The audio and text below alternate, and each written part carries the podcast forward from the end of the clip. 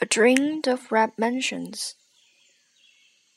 一日早又中秋佳节，侍饮家宴已毕，乃又另具一席书房，自己却步月至庙中来邀雨村。In time, the Mid-Autumn Festival came around. After the family meal, Shiyin had another table laid in his study and strolled over in the moonlight to the temple to invite Yu 雨村 over。原来雨村那日见了甄家之婢，曾回顾他两次，自以为是个知己，便时刻放在心上。今又正值中秋，不免对月有怀，因而口占五言，一律云。Ever since the Zhen's maid had looked back that day, Yu Cun flattered himself that she was well disposed to him, and thought of her constantly. As he gazed at the full moon, his thoughts turned to her again, and he declaimed this verse: 未卜三生愿，平添一段愁。闷来十脸额，行去几回头。自顾风前影，谁堪月下愁？禅光如有意，先上 玉人楼。Not yet divined the fate in store for me. Good reason have I for anxiety, and so many brows are knit despondently. But she, as she went off, looked back at me. My shadow in the wind is all I see. Will she by moonlight keep me company? If sensibility were in its power, the moon should first light up the fair one's power 雨村吟罢。因又思及平生抱负，苦未逢时，乃又搔首对天长叹，复高吟一联曰：“欲在独中求善价，钗于帘内待时飞。” Having recited this, Yu Cun rumpled his hair and sighed as he reflected how far he was from realizing his ambitions.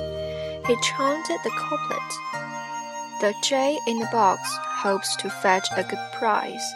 The pin in the casket longs to soar on high. 恰值侍隐走来听见，笑道：“雨村兄真抱负不浅也。” He was overheard by 侍隐 who arrived just then. I see you have high ambitions, brother Yu he joked. 雨村忙笑道：“不过偶吟前人之句，何敢狂诞至此？”因问老先生何幸至此？Not in the least, replied Yu Cun, somewhat embarrassed. I was merely reciting some lines by a former poet. I don't aspire so high. To what do I own the pleasure of this visit? 侍隐笑道：“今夜中秋，俗谓团圆之节，想想尊兄屡寄僧房，不无寂寥之感，故特具小酌。”邀兄到碧斋一饮，不知可纳情意否？Tonight is Mid-Autumn, commonly known as the Festival of Reunion. It occurred to me that you might be feeling lonely in this temple, brother.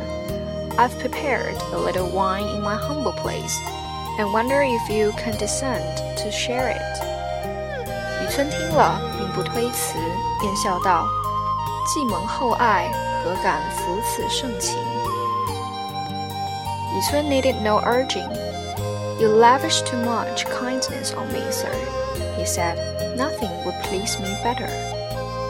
说着，便同侍影抚过这边书院中来。 须臾茶毕，早已设下杯盘。那美酒佳肴自不必说。二人归坐，先是款斟慢饮，次见谈至兴浓，不觉飞弓献起来。当时街坊上家家箫管，户户弦歌。当头一轮明月，飞彩银辉。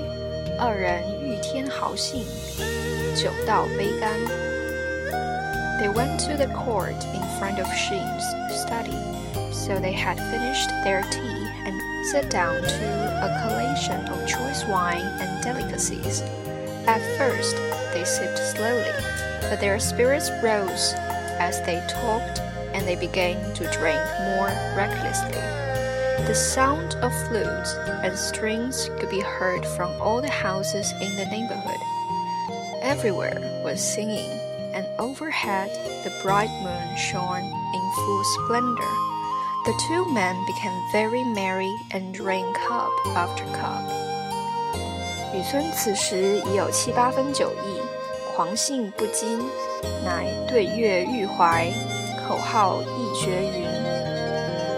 雨村 ate and drunk, could not suppress his elation. He improvised a quatrain to the moon and declaimed it. 时逢三五便团圆，满把晴光护玉兰。天上一轮才捧出，人间万幸仰头看。On the fifteenth, the moon is full, bathing jade balustrades with her pure light. As her bright orb sails up the sky, all men on earth gaze upwards at the sight. 世隐听了大叫：“妙哉！吾每为兄必非久居人下者。今所吟之句，非同之兆已见，不日可接履云云泥之上矣。可贺可贺，乃清真一斗为贺。”Excellent! cried 世隐。I've always maintained that you were cut out for great things. These lines foretell rapid advancement. Very soon you will be treading upon the clouds. Let me congratulate you. 雨村因干过谈到：“非晚生酒后狂言，若论时尚之学，晚生也或可去充数沽名。只是目今行囊路费一概无措，神京路远，非赖卖字撰文即能得到者。” He filled another large cup. Yu Cun tossed it off and then signed. Don't think this is just drunken talk, he said. I'm sure I can acquit myself quite creditably in the examinations, but I have no money in my wallet for traveling expenses, and the capital is far away. I can't raise enough as a scrivener. 士隐不待说完，便道：“兄何不早言？余没有此心，但每遇兄时，兄并未谈及，余故未敢唐突。今既及此，兄虽不才，毅力二字却还识得。且喜明岁正当大比，兄宜作速入都，春为一战，方不负兄之所学也。”其盘废于世，弟自代为处置，亦不枉兄之谬识矣。Why didn't you say so before? Interposed she. I've often wondered about this, but since you've never mentioned it, I didn't like to broach the subject. If that's how things are, dull as I am, at least I know what's due to a friend. Luckily, the metropolitan examinations are coming next year.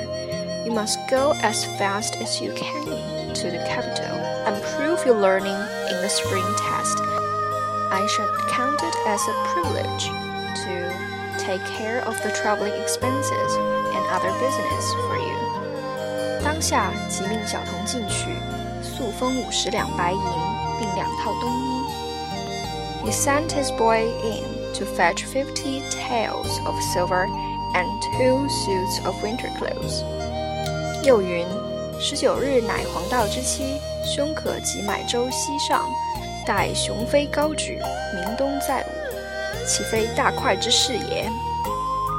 The nineteenth is a good day for traveling, he continued. You can hire a boat, then start your journey westward.